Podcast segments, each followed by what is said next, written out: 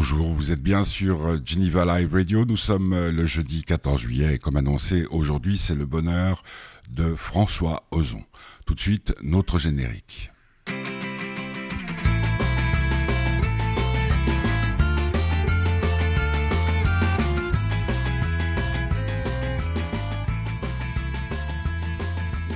Peter c'est le nouveau film de François Ozon sorti hier euh, sur les écrans en francophonie.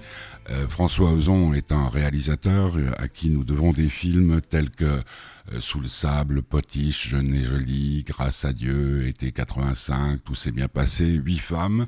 C'était un événement pour moi lundi dernier quand je l'ai rencontré à l'hôtel Fairmont à Genève parce que c'était la toute première fois que je le rencontrais, ce qui est pour moi une chose assez rare. Peter von Kant, c'est un film euh, surprenant, un film euh, qui est une adaptation euh, cinématographique des larmes amères de Petra von Kant de Fassbinder. Donc on va écouter un peu de musique pour commencer et ensuite vous entendrez cet entretien avec un réalisateur que j'admire plus que tout.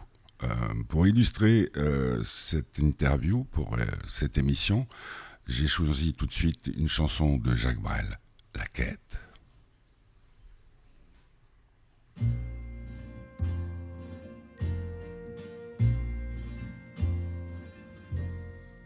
Rêver un impossible rêve, porter le chagrin des départs, brûler possible fièvre,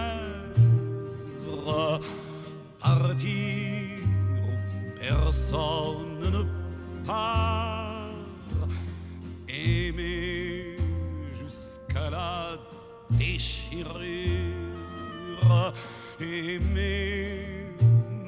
trop, même mal, tenter sans force et sans armure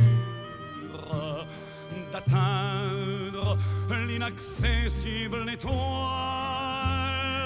Telle est ma quête, suivre l'étoile. Peu m'importe mes chances,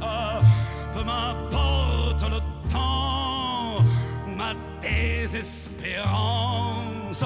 Et puis lutter toujours sans question ni repos, se tanner pour l'ordre d'un mot d'amour.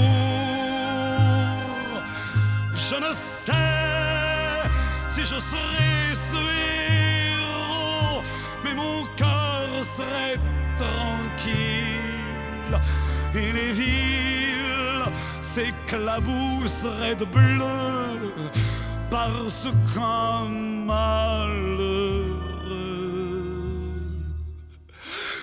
brûle encore, bien qu'ayant tout brûlé, brûle encore, même trop, même mal, pour atteindre à s'en écarteler, pour atteindre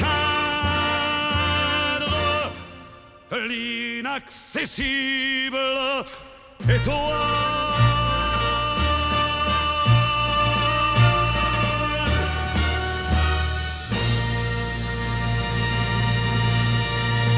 La quête, Jacques Brel pour ce bonheur de François Ozon du 14 juillet 2022. Les larmes de Petra von Kant étaient une œuvre magnifique de Fassbinder euh, Peter von Kant, euh, de cette, euh, un film de François Ozon qui est sorti hier sur tous les écrans francophones. C'est avec Isabelle Adjani, Anna Chigula, et puis dans le rôle de Peter von Kant, Denis Ménochet. C'est l'histoire d'un réalisateur, on y reconnaît Fassbinder, qui a énormément de succès, qui boit beaucoup, qui vit seul, seul quelques amis, viennent de temps en temps lui rendre une petite visite, et puis un jour, il rencontre l'amour. Il tombe amoureux. Follement, follement. Euh, ce qu'on appelle euh, vraiment la grande passion, il est dévoré. et il souffre et il souffre. C'est le thème du film de François Ozon que j'ai rencontré lundi dernier à l'hôtel Fairmont à Genève, qui s'appelait avant le Nogailton, puis l'hôtel Kempinski. On va se plonger ensemble dans cet entretien, et qui pour moi a été très particulier, puisque je le rappelle, c'était la toute première fois que je rencontrais François Ozon. Allons-y, vous êtes sur Geneva Live Radio avec le soutien de l'association Fête du Bonheur. Je suis très heureux parce que ça fait des années que je fais ce métier, presque 40 ans, et je rêvais de vous rencontrer, Ah. que je ne, et je ne vous ai jamais rencontré. Donc c'est un moment assez particulier pour moi, un peu comme, euh, je sais pas, oui, c'est très inédit, parce qu'il y a d'autres, euh, comme je fais musique, cinéma, littérature, Ouais. il y a des gens que j'ai interviewés 50 fois. Ouais. Euh, moi, en voyant votre, euh, votre dernier film, la question que je me posais, c'est qu'est-ce qui vous motive à faire un film? Euh, je pense que le désir est différent sur euh, chaque film, mais pour celui-là, euh, c'était retrouver Fassbinder et puis retrouver la forme du huis clos, qui est quelque chose que j'ai toujours aimé euh, travailler. Euh, quand j'ai fait ma première adaptation de Fassbinder, Goutte d'eau sur pierre brûlante, c'était déjà un huis clos. Huit femmes, c'était aussi un huis clos. Travailler sur un texte théâtral et essayer de le rendre cinématographique, ça c'est un défi qui m'intéresse aussi, tout en gardant une part de théâtralité. Et puis euh, le film est né vraiment pendant le confinement en France, où comme beaucoup de réalisateurs, je me disais, est-ce qu'on va pouvoir retourner comme avant, faire des Mhm. films normaux, avec des décors, des figurants, euh, voilà, et à un moment de pessimisme total, on se disait, euh, on va peut-être être obligé de faire des films de confinement. Euh, j'ai repensé aux larmes amères de Petra von Kant, et voilà, je me suis lancé dans une adaptation. Vous pensez que le, film tombe au bon moment dans votre carrière, comme dans le monde d'aujourd'hui? Alors moi, je me pose aucune question euh, de cet ordre par rapport à ma carrière. Mhm. J'ai pas de stratégie de carrière. Ce que je sais, c'est que euh, le désir était suffisamment fort pour que je le fasse maintenant.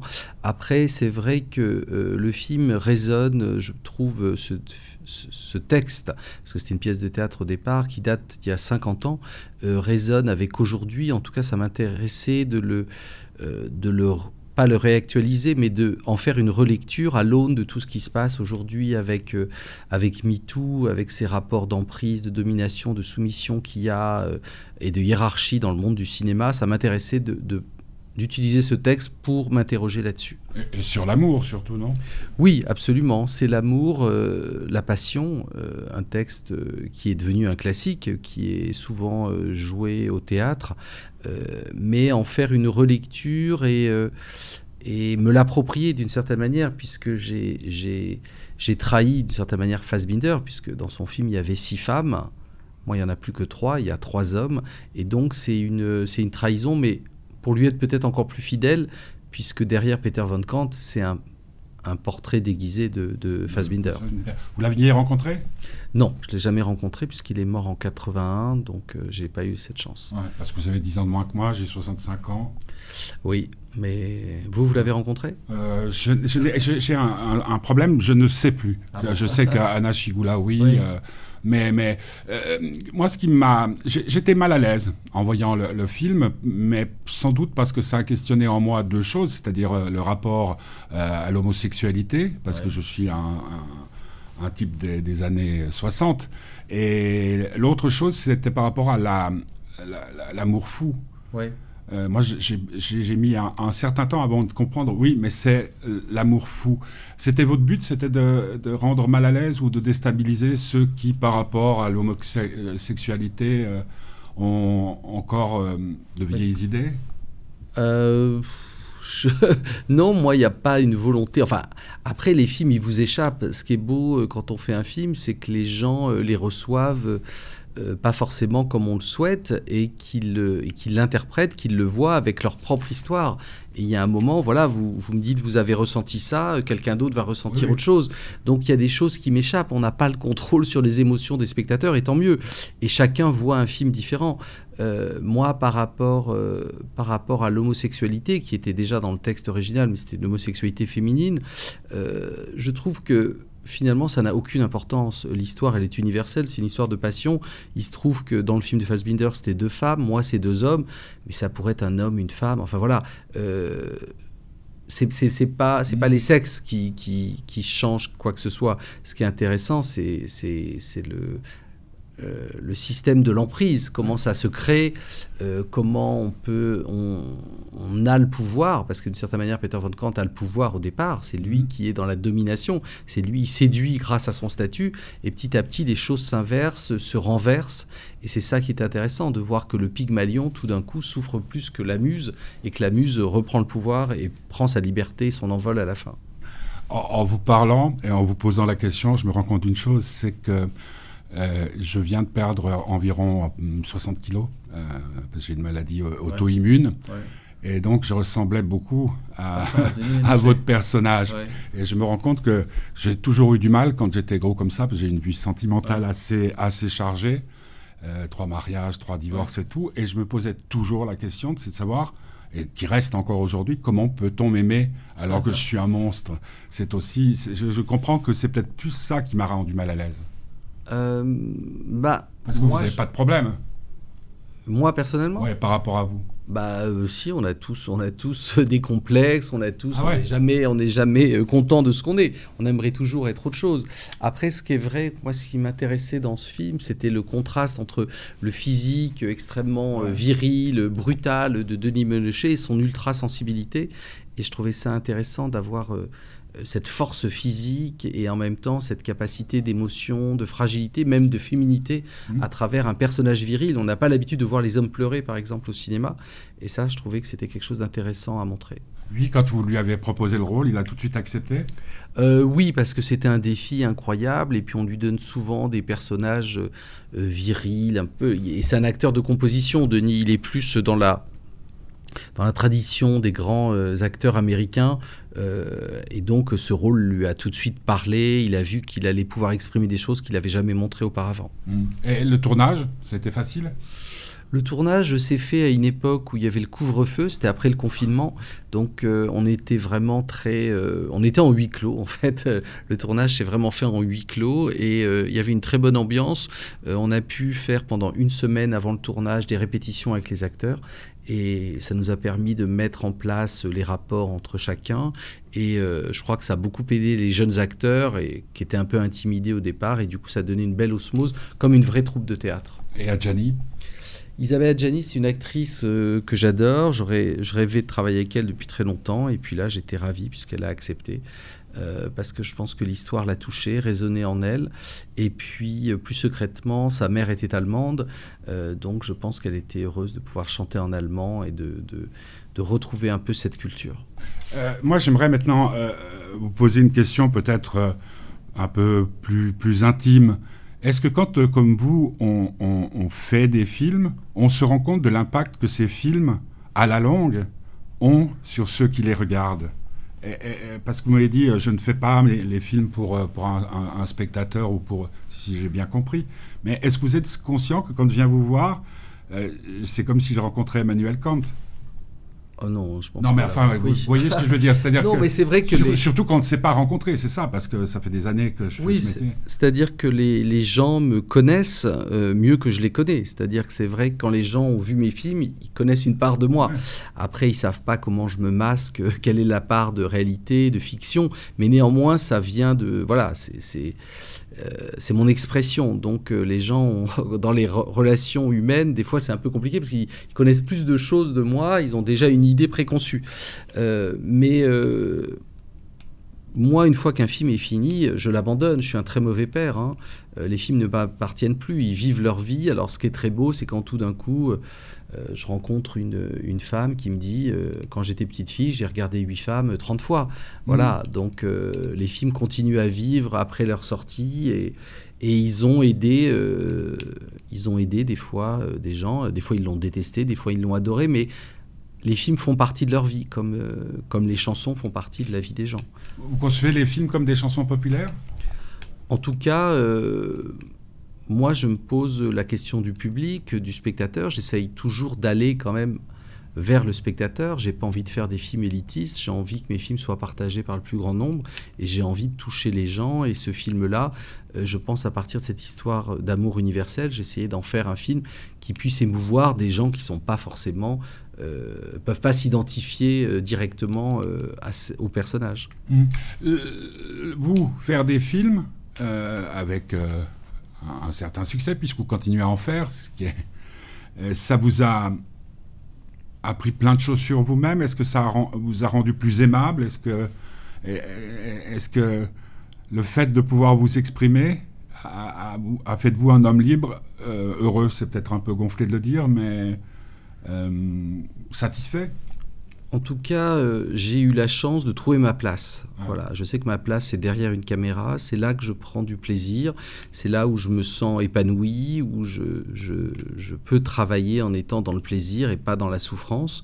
Donc euh, c'est un atout incroyable quand on sait euh, euh, ce qu'on aime faire et qu'on a la possibilité de le faire et dans des bonnes conditions. Mais c'était votre rêve d'enfance? Euh, enfant, peut-être pas, mais adolescent, oui, à partir du moment où j'ai utilisé la caméra Super 8 de mon père, que j'ai commencé à faire des petits courts-métrages, j'ai su que là, j'avais ma place et que je, je, je savais que c'est ce que je voulais faire. Et- Mais vous avez, euh, pendant euh, cette maturation, avant de, de pouvoir vous-même faire des films, euh, rencontré beaucoup de, de vos confrères d'aujourd'hui? Euh, bah, j'ai eu la chance d'avoir des très bons professeurs. Euh, à l'université, j'ai eu des cours avec Eric Romer, qui était un cinéaste que j'aimais beaucoup. Après, euh, un autre réalisateur, Joseph Morder, donnait des cours à la fac aussi, où, euh, voilà, qui ont été importants. Après, Jean Douché. euh, oui, il y a eu des gens qui m'ont aidé dans ma formation. Et puis, un des plus importants que j'ai jamais rencontré, c'est Fassbinder. Mais découvrir ses films, découvrir sa filmographie, euh, savoir comment il travaillait, euh, tout ça, ça a été euh, pour moi euh, une forme de leçon, un exemple à suivre. Vous étiez euh, cinéphile, cinébore Je suis devenu cinéphile au moment de l'adolescence pendant très longtemps, comme tous les enfants. Je voyais les films que mes parents voulaient que je voie. Et puis il y a un moment où j'ai pris ma liberté, où j'ai commencé à découvrir d'autres films. Et là, euh, s'est forgé une forme de cinéphilie. Est-ce que votre, votre vie euh, s'adapte au cinéma? Ce que je veux dire par là, c'est, j'étais marrant, je, je- je traversais l'hôtel, je suis monté dans, dans un truc, on ne savait pas si le type était espion ou, ou la bizarre. Il y avait deux Russes euh, qui allaient dans les dans les, étages supérieurs, je me disais, tiens, ça fait un film extraordinaire, La- la- Ouais. l'ascenseur se bloque, qu'est-ce qui se passe? Est-ce que tout pour vous peut être, euh, peut donner, peut créer, les- susciter l'idée d'un film? Oui, l'inspiration, elle est partout. Euh, l'inspiration, on la trouve euh, euh, voilà, au coin de la rue. euh, vous me racontez votre vie, vous me racontez une aventure, ça peut être un sujet de film. Après, euh, c'est le désir qui est, le moteur. Les histoires, voilà, il y a, toutes les histoires peuvent être racontées. Après, il faut être sûr que c'est celle-là qu'on a envie de raconter, on a envie de passer deux ans, trois ans là-dessus, être sûr que c'est ça qu'on a envie de, montrer et sur le quoi on a envie de travailler. Mais est-ce qu'on a tendance, quand on fait des films, à mettre sa vie en scène? Je pense que ça dépend des cinéastes. Moi, je le fais pas de manière euh, directe. J'ai jamais fait de l'autofiction. Euh, j'ai besoin d'un d'une forme de masque. J'ai besoin de la fiction pour raconter des choses très personnelles. Quand j'ai fait un film comme Sous le sable, qui parlait du deuil, je parlais d'un deuil personnel, mais qui avait rien à voir avec le deuil que ressentait Charles Trampling. Néanmoins, euh, c'était quelque chose auquel je pouvais m'identifier et que je comprenais. Ouais. Mais ça vous a. Ce que je veux dire par là, moi j'ai l'impression que, en vieillissant, euh, comme je vous l'ai dit, j'ai pas caché mon âge, j'ai 65 ans, je suis à la retraite, je continue à faire ce métier parce qu'il faut bien. C'est une passion surtout. C'est cette euh, chose que j'aime dans vos films et peut-être qui m'ont guidé, comme certains films de Truffaut ou d'Alain Cavalier, par exemple. J'ai vu il y a un documentaire sur, euh, je crois, Canal sur Alain Cavalier. C'est-à-dire que ce que vous m'avez appris, c'est que quand on prend je sais pas, un ascenseur ou quand on prend un chemin et que tout d'un coup il y a la possibilité de faire deux choix, les deux choix se valent. Vous m'avez donné une euh, liberté de choix. Je trouve que votre cinéma est libérateur. Bah merci. Euh, Fassbinder avait écrit un texte qui s'appelle Les films libèrent la tête. Voilà. Donc euh, oui, pour moi, la, la liberté est très importante et, euh, et j'essaye d'être le plus libre, d'avoir le moins de... Enfin, il y a forcément des contraintes dans la création, mais en tout cas, moi, j'ai cette chance, ce luxe d'avoir la liberté de choisir mes sujets, de faire les films que je veux. Et dans cette idée de liberté, euh, effectivement, plusieurs choix sont toujours possibles. Tout est possible, tout est ouvert, et c'est ça qui est agréable. Il y a des cinéastes qui disent, par exemple, il n'y a qu'une seule place pour la caméra pour une scène. Bah, je suis complètement pas d'accord. Enfin voilà, je pense qu'il y a plein de positions de caméra possibles. Et si on est euh, Robert Bresson, Polanski ou je sais pas euh, Jean-Luc Godard, on mettra pas la caméra au Mm. même endroit pour filmer la même scène. Donc je pense qu'il y a cette liberté là dans la création qui est qui quand on la possède est un véritable luxe. Et je comprends maintenant ce que vous venez de dire avec euh, où on met la caméra. Je pense que ce que vous avez fait surtout, c'est avoir libéré mon regard. C'est très curieux. Euh, c'est en vous voyant, parce que je ne savais pas comment vous étiez. euh, j'ai- Ouais. J'ai vu vos photos, bien sûr, je vous ai vu en interview, mais même dans ce dernier film, à, à- à tout moment, tout est possible. Ouais. Et, et en définitive, rien ne sera décevant. On espère, mais bon, on n'est jamais sûr. C'était François Ozon, rencontré euh, lundi à Genève, à l'hôtel Fairmont. Voilà, ben, l'hôtel Le Bonheur de François Ozon. Son film s'appelle Peter von Kant. Il est sorti hier avec euh, Isabelle Adjani, Denis Ménochet, Anna Chigula. Un film intéressant euh, qui m'a étranger, comme on dit. On se retrouve euh, cet été euh, un tout petit peu par hasard avec euh, Petit Curieux quand il aura envie de faire une émission ou peut-être les des intéressés auront envie de faire une émission ou peut-être il y aura des interviews mais je dirais que le prochain rendez-vous certain c'est avec Charlie Winston à l'occasion de la sortie de son nouvel album.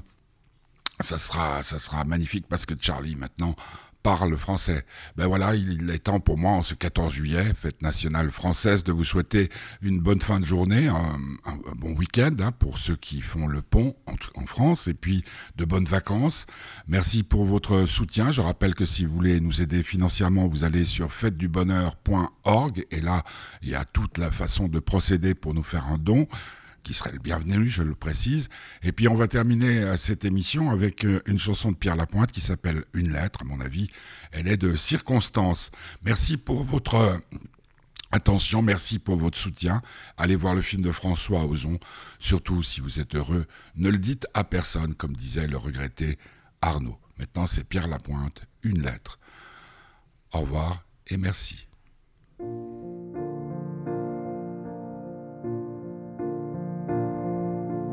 Je t'écris cette chanson comme une lettre,